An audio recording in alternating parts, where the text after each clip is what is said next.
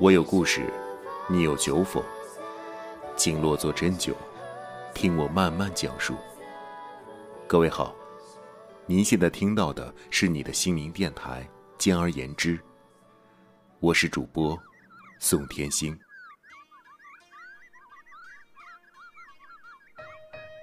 每个人都有自己孤独的一面，也会面临很多黑暗。但是，有的人被现实击倒，有的人却成为生活的强者。接下来，我所要讲述的故事是来自于太空鱼的一篇文章。我的朋友呀，你是我见过最酷的孤独患者。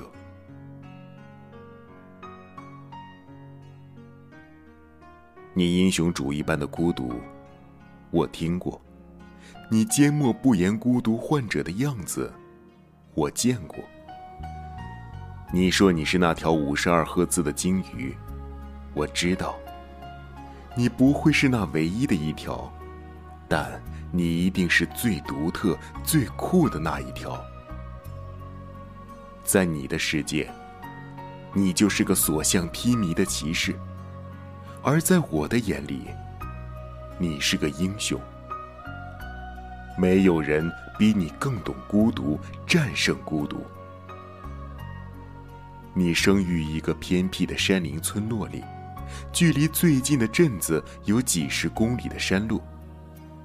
那里的贫穷与落后，每每听你一起，不由身寒。越是贫穷的地方，人口越是众多；越是人口众多的贫瘠之地，社会的阴暗面越是成倍放大。你父辈在贫穷家族里排行老幺，家境最为贫寒，既受外人排挤，还要受兄弟欺凌。祖辈去世，值钱的财产全让兄长分完。唯有那座十平方米的泥瓦空房是祖辈留给你家唯一的财产。改革开放后，村里土地资源重新分配，你家遭受各种不公，那些最为贫困、偏僻、无人接手的荒地皆分配你家。你的爸妈无法去抱怨命运的不公。唯有起早贪黑，开垦荒地，四季种植，拼命改变命运。而这一切坚持的意义，只因你的降生。但，越是贫穷的地方，越是可怕。在物资匮乏的社会底层，人为了获得更多的生存资源，那么多人丧失底线，人格扭曲。在黑暗社会的底层，弱势的群体是不会受到同情的。你的黑暗总是如影随形，每天在深夜里淌着眼泪惊醒，每天重复梦到那数不尽的丑陋恶鬼，偷偷把你家快要结果的秧苗全部剪断。会梦到同龄小孩趁你爸妈不在，跑到你家打你，翻你家的箱柜，偷走爸妈辛辛苦苦存起来的血汗钱。会梦到你父母找那些恶人理论，争不过他们，打不过他们。那些事后，你的父亲气势汹汹的去铁匠那儿打造了一把锋利的刺刀。这件事传遍了全村。之后，欺负你家的恶人少了，但是，并不是恶人真正少了，只是再恶的人，也怕逼到末路的人吧。可恶意，是能得以传承的，在学校，和在放学的路上。只要遇到村内小孩，你就会遭到嘲骂与欺负。因为是小孩打架，父母争论下也就不了了之了，只是叮嘱你别再跟他们一路。后来，你总是最后一个去学校的，最后一个放学走的。在阴森的山路里，每天都能见到一个踉踉跄跄的奔跑中的影子。而在那个年代，能否考上一所好的大学，是对那些小孩前程好坏的判决书。你是一个很有读书天赋的人，就算是不听课，成绩也名列前茅。可经历了黑暗的洗礼后，你已经不再是拥有读书梦的人了。你只想快点长大，长大后要成为《古惑仔》里陈浩南那样的人，让所有丑陋的人闻之破胆。二零零一年，中国加入了 WTO，闽南经济特区需要劳力，这个十几年前的消息也随之传入村内。一时沸沸扬扬。当时村内不多的人选择去闯闯，你的父母就是其中之一。而你寄养于亲戚家，从那以后，在学校里你就没再安分过，甚至还与黑社会干上了。那时我真的以为你会成为第 N 个街头上的陈浩南。却庆幸，也很庆幸，你有一个很好很好的养父母。虽然最后你没有学业有成，但你也成为一个有主见、有思想、善良的人。多年后，再见到你，待人彬彬有礼，有车有房，还有自己的工作室。那个冬夜，两人小酒过后，在飘着雪的街巷。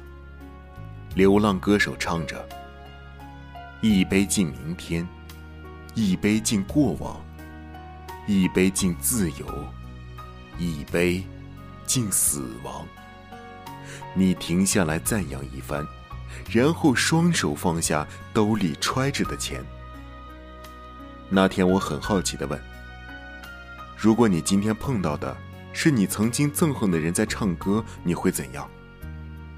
你露出虎牙，自信的笑着对我说：“我是一条五十二赫兹的鲸鱼，IQ 一百一十五加，EQ 一百三十五加，我早已看穿你们人类了。”你沉默了一会儿，接着说：“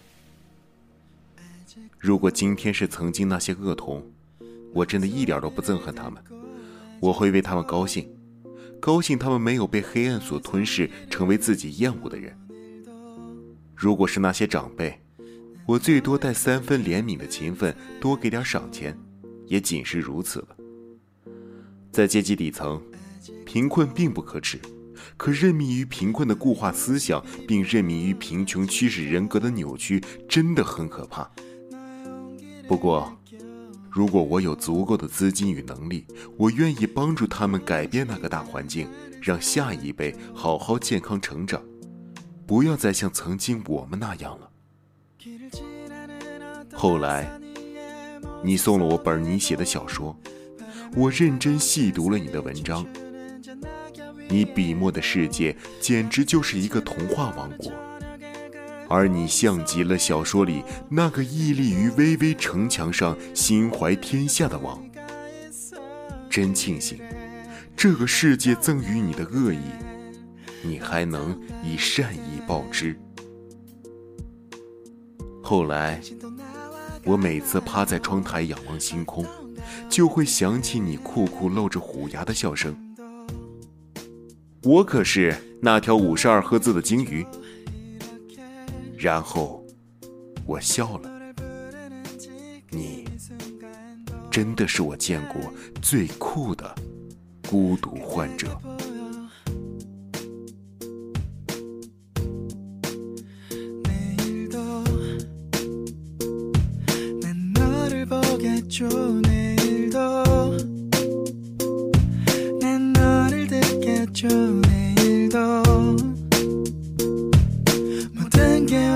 하루와 같겠죠